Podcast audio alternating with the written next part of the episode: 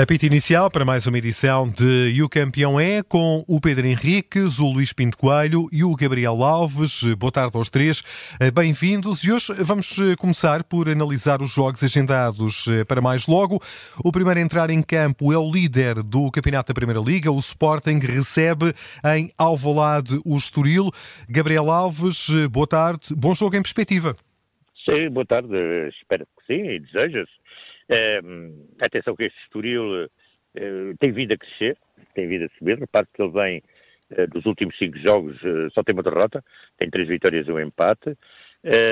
tem 29 gols, tem marcados, o que é, o que é de, de ter em conta. obviamente também sofre muitos, tem 24 sofridos, mas tem um gol average positivo, 5, que também não deixa de ser positivo.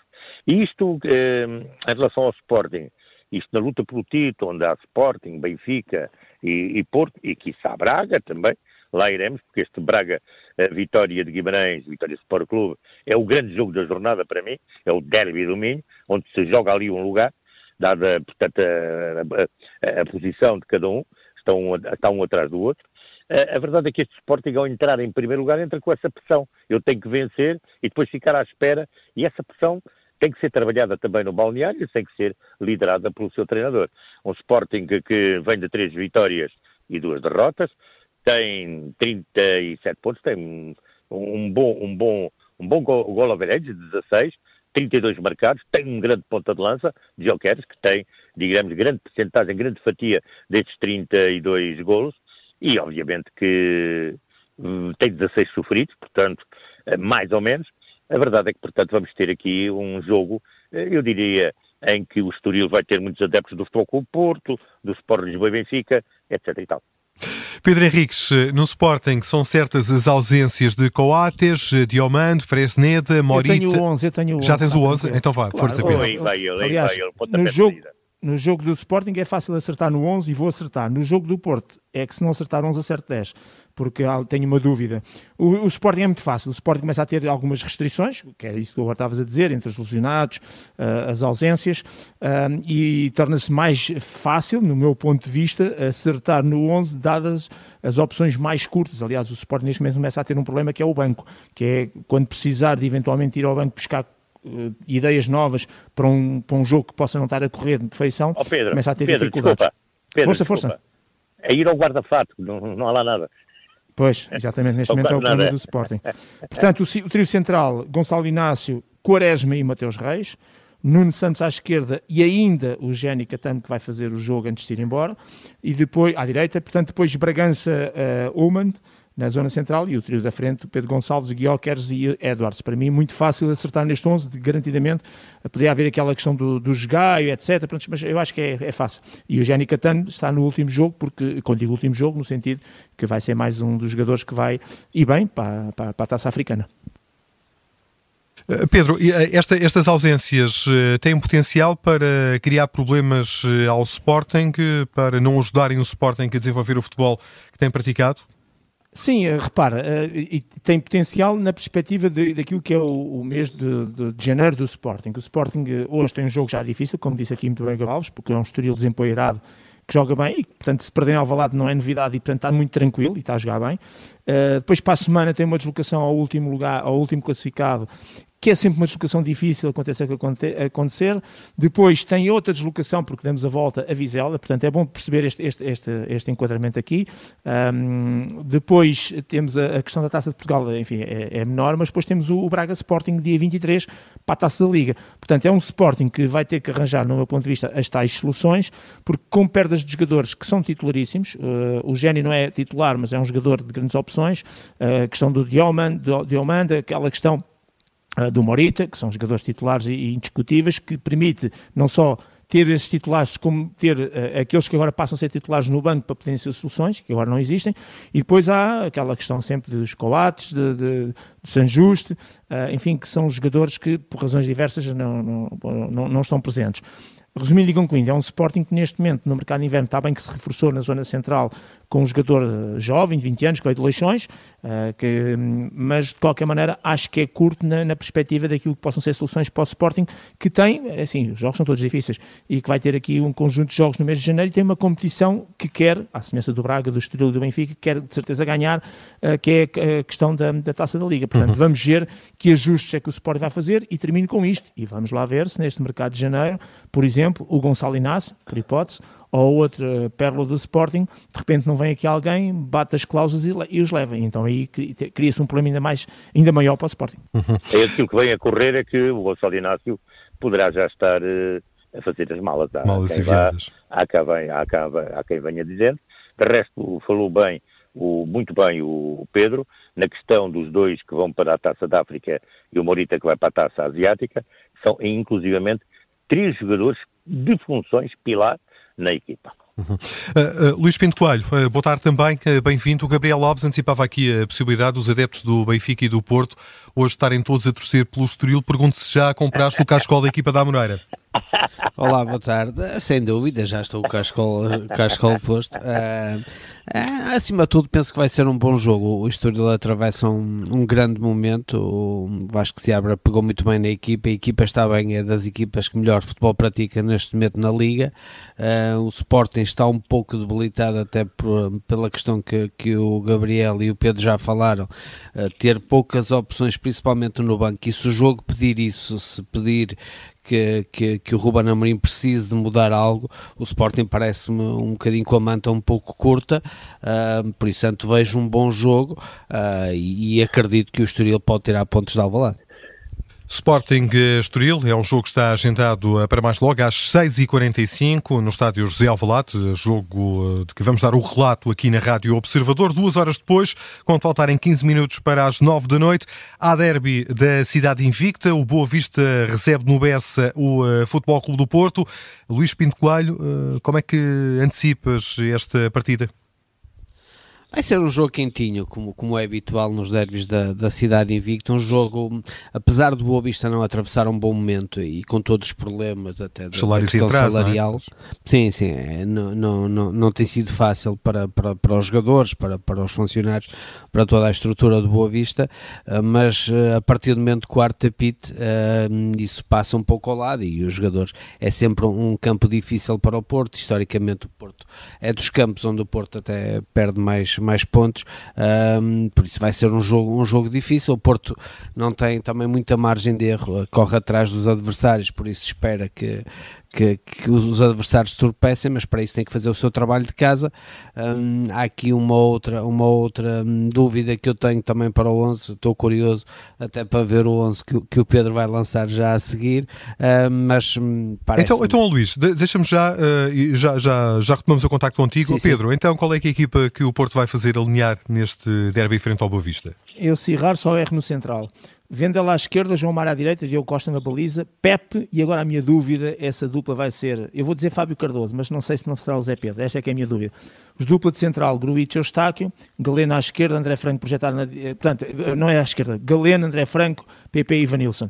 Portanto, uh, resumindo e concluindo, Fábio Cardoso e Pepe centrais, João Mário e Vendel os laterais, Diogo Costa na baliza, e depois Gruitch e Eustáquio, aquela dupla, e depois, digamos, lá à frente, Galeno, PP, André Franco e Ivanilson. A minha dúvida está se Fábio Cardoso, se Zé Pedro vai a jogo, eu vou puxar em Fábio Cardoso, mas a ver o que, é que, que, é que diz aqui também. Luís Pinto Coelho. Lu, Luís. É assim? É, eu acho que vai ser o Zé Pedro. Uh, tenho, tenho a ideia. É, que, essa é a minha dúvida, essa a minha dúvida.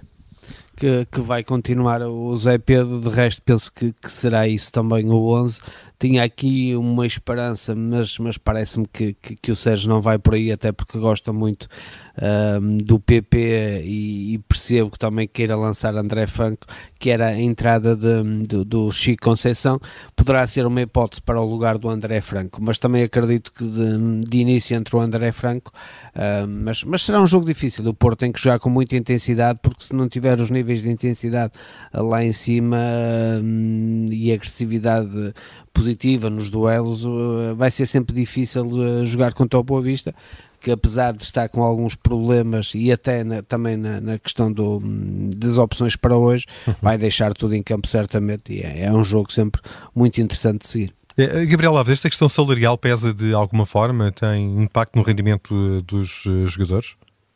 Não, tem, tem impacto na sua vida, não é? Mas naquilo que impacto é grande, não é? Como diz o Presidente, que estar dois meses, etc., que isso não, Isto é uma coisa que faz inacreditável. Como dizia o, o Vítor Correia, não é? Eh, quando se vê um porco andar de bicicleta, vê-se tudo, não é? Quer dizer, não sei se te recordam dessa frase do antigo árbitro. O, o, o Pedro certamente recorda. Te recorda? Pedro? Sim, sim, sim, sim. Uh, que ele dizia que depois de ter visto um porco andar de bicicleta já, já nada lhe espantava. Nada lhe espantava, exatamente. Uh, a verdade é que eu penso que não, uh, porque eles, como disse bem o Pinto Coelho, quando os jogadores entram em campo, depois deixam isso de lado e, obviamente, que é o seu brilho profissional e a sua capacidade. Eles sabem também que estão numa boa montra, porque estão num derby e, obviamente, que estão também a tentar tratar do seu futuro. Quanto melhor eh, tiverem desempenho, naturalmente são melhor olhados. E isso, de facto, pesa, eh, portanto, para eles, em termos profissionais. Portanto, eh, são profissionais e isso, na minha opinião, não é por aí que o Porto vai ter facilidades. Antes, pelo contrário, eu acho que o Futebol com o Porto vai ter que, como disse bem o Luís Pinto Coelho, vai ter que ter outro tipo de intensidade no jogo para, para, para, para esta noite, vai ter que ser uma equipa muito agressiva nos duelos, uh, porque o, o Foco Porto tem vindo de resultados muito justos. Esta é que é a verdade. O que não quer dizer que ter resultados justos seja. Não, eu acho que hoje em dia é que se pensa que isto é só goleadas. Não. Uh, hoje em dia já batemos isto todos aqui, as coisas estão um pouco diversas, mas é preciso sustentar e solidificar essa, digamos, essa posição de vitória, mesmo que ela seja justa. Uhum. É só dizer que o Futebol Porto vem de quatro vitórias e uma derrota, uh, tem, portanto, uma boa defesa. Atenção, o Futebol Porto só sofreu 11 gols até agora. O ataque não tem aquela produção que, de facto, esperaria de um Futebol Clube Porto, os tais, os tais jogos de resultado justo, 22 gols, enquanto que o Boa Vista, na sua 13ª posição, vem de um empate e quatro derrotas, tem eh, 21 gols marcados, eh, esta que é, a verdade, quase tantos como o Futebol Clube Porto, mas depois tem 29 gols sofridos, o que também representa muito daquilo que é a estrutura e alguma fragilidade desta equipa uh, achadrezada, o que também não quer dizer que faça ao Futebol Clube Porto uh, não vai ser uma equipa conforme já dissemos, uh, denudada, forte, agressiva e a mostrar, uh, a querer mostrar muito serviço, muito e bom serviço. Depois do 11, Pedro Henriques, antecipas eh, dificuldades para o Porto no encontro de mais logo frente aos gestadrezados? Sim, não obstante o Boa Vista já ter vivido melhores tempos até desportivamente, e percebe-se porquê, não é? Estas coisas abalam sempre, abalam um, pessoal, nas vidas pessoais, abalam depois naquilo que é o rendimento dos treinos, portanto, quando se vai para o treino e, e depois não se treina, ou se treina a pensar no problema, hum, muitas vezes no, conversas até de balneário ou conversas no aquecimento, isto abala sempre. Agora, também sabemos que os jogadores todos, tá, é como os árbitros, quando entram no jogo e depois aquilo pita e começa, naquele momento, à partida, o foco é completo e total. E jogar no Bessa será independente da posição que o Boa Vista ocupe na tabela, independente de, uh, das maiores ou menores dificuldades.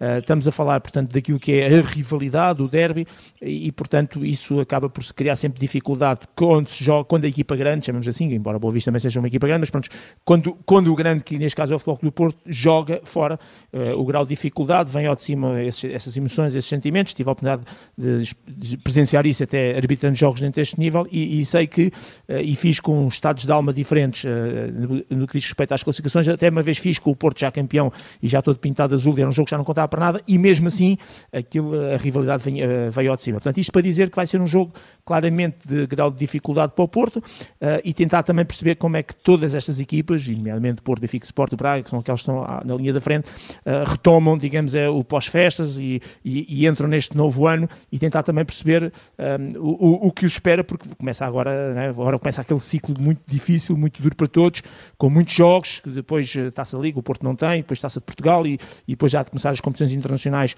uh, daqui a mais um mês e, e portanto, uh, vamos ver como é que o Porto vai sair hoje, mas com um grau de dificuldade elevado e também a saber, embora isso não conte, mas a saber também já o resultado do Sporting, do Sporting porque o Sporting é que neste momento vai à frente e, portanto, é, é ao Porto que compete, uh, neste caso, encurtar distâncias ou parte do princípio que o Sporting até possa perder algum ponto, tentar fazer essa abordagem e aproximação.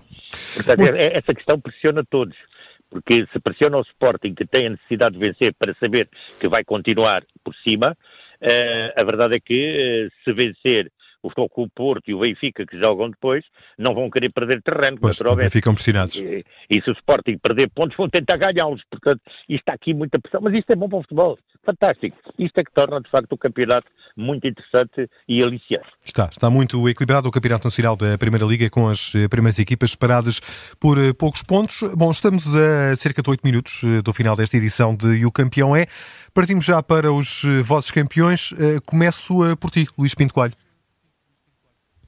Eu hoje vou dar aqui um, um 17 uh, ao Atlético Bilbao, que é um, que é um clube especial. É? Grande jogo uma... que fez ontem, grande jogo. Grande jogo e que... Tive a oportunidade de o comentar e deu muito gozo. Grande futebol. E, e, é um clube especial porque tem uh, to, toda a envolvência e toda aquela política uh, que o, o, próprio clube tem que, que o torna singular uh, e que ainda assim um, consegue ser competitivo. Neste momento é quarto classificado no Campeonato Espanhol e ano após ano consegue se reinventar, é muito competitivo, aposta muito na sua formação, tem que ser porque só jogam com, com jogadores vascos, vascos e e por isso é um clube especial, mas que não deixa de ser competitivo, e isso muitas vezes uh, devia de servir até de exemplo que, que uma boa formação, uh, um bom recrutamento e os clubes conseguem uh, ser competitivos e depois não têm que pagar exorbitâncias por transferências, por isso um 17 para o Atlético Bilbao. Que ontem... Olha Luís, só, desculpa só sim, sim, Gabriel. Luís, viste o jogo, gostaste do menino, do Nico? Sim, sim, sim, sim, belo, é jogo, belo jogo, mais um. É uma maravilha, é uma maravilha aquele menino. Okay. Em, em que posição joga Gabriel? Olha, joga nas aulas, mas se for também joga. Ele, ele diz que haja bola para brincar e vai. Mas atenção, com disciplina tática, concentração competitiva, sabendo muito bem os posicionamentos onde tem que jogar e tem 18 anos. Não é aquela esperança, aquela esperança que às vezes dá aos 24 anos. Não é um talento, não. É um jogador de alta competição, como diz muito bem o Luís, em escola de alta formação, que é a Escola Básica do Atlético de Bilbao. A atenção dos eh, clubes portugueses. Pedro Henriques, e o teu campeão? Olha, eu estava aqui na dúvida se dava 0,20, vou para o meio, vou para dar 10. Porque, e, e, tem a ver com esta questão da arbitragem e dos áudios do VAR e deste programa que, que a arbitragem começou a fazer através da Sport TV, neste caso, que é a divulgação dos áudios VAR. E, e, supostamente, aqui a ideia é dar transparência, é, é, a ideia de mostrar que realmente não há nada escondido uh, no que diz respeito às comunicações, mas depois é preciso, e neste caso acho que o João Ferreira, que sendo técnico e, e sendo especialista nessa área, acho que não comunica tão bem quanto deveria fazer uh, e, e, deixa muitas dúvidas e, sobretudo, deixa uh, que depois haja programas à, à noite, não é? no, no subsequente, com as pessoas a dizer as coisas mais estranhas e ridículas, já vou concretizar isto de forma rápida, porque ele próprio não conseguiu transmitir a ideia que devia transmitir. Eu vou dar só um exemplo. Ele fala naquela expulsão do Pep, e bem, não há grandes dúvidas, houve-se o balde e percebe-se claramente.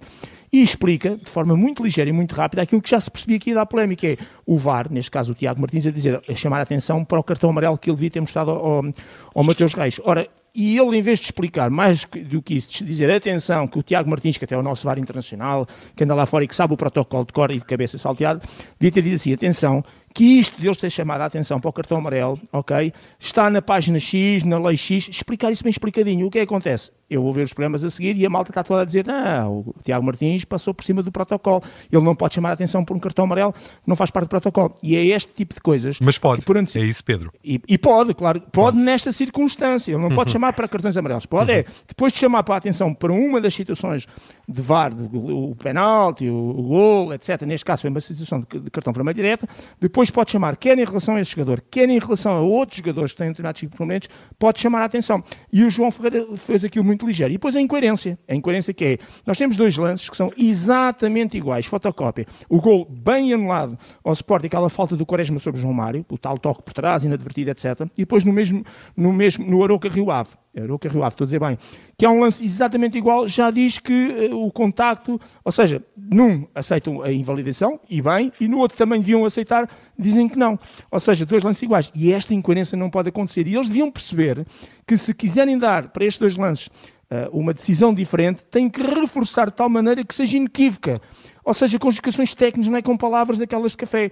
E é isto que falta neste conceito de arbitragem, a capacidade de perceber, e eles nunca vão perceber, e vão acabar o mandato este ano e vão continuar sem perceber, que podem fazer os melhores cursos do mundo, podem ter os melhores ou os piores árbitros do mundo, podem fazer tudo o que quiserem. O segredo e a solução está naquilo que a Liga Inglesa já há muito tempo faz e sabe fazer, que chama-se comunicação. E repito, quem dominar melhor a capacidade de comunicar, domina tudo Neste momento é assim que está, ponto. Claro que o conteúdo é importante, tudo o que se passa lá dentro, e eles não conseguem comunicar de forma correta, de forma coerente. Temos dois lances que já geraram um granel, porque realmente são dois lances iguais e que dão uh, resultados diferentes. Esta questão do Mateus Reis, que não conseguiram explicar, dizendo, porque depois eu abro a televisão e vejo um comentador a dizer, não, ele passou por cima do protocolo. Se ele, João Ferreira, tem dito, como às vezes eu faço aqui, lei 12, página 103 por fora, pelo menos calava a malta que nunca leu o livro. E é este aspecto que, por isso é que eu não sabia se havia dar 20-0. É bom, foi, foi bom termos ouvido os áudios, é bom continuarmos a ouvir, é bom em breve termos os árbitros também a comunicar rapidamente uh, as decisões, como vimos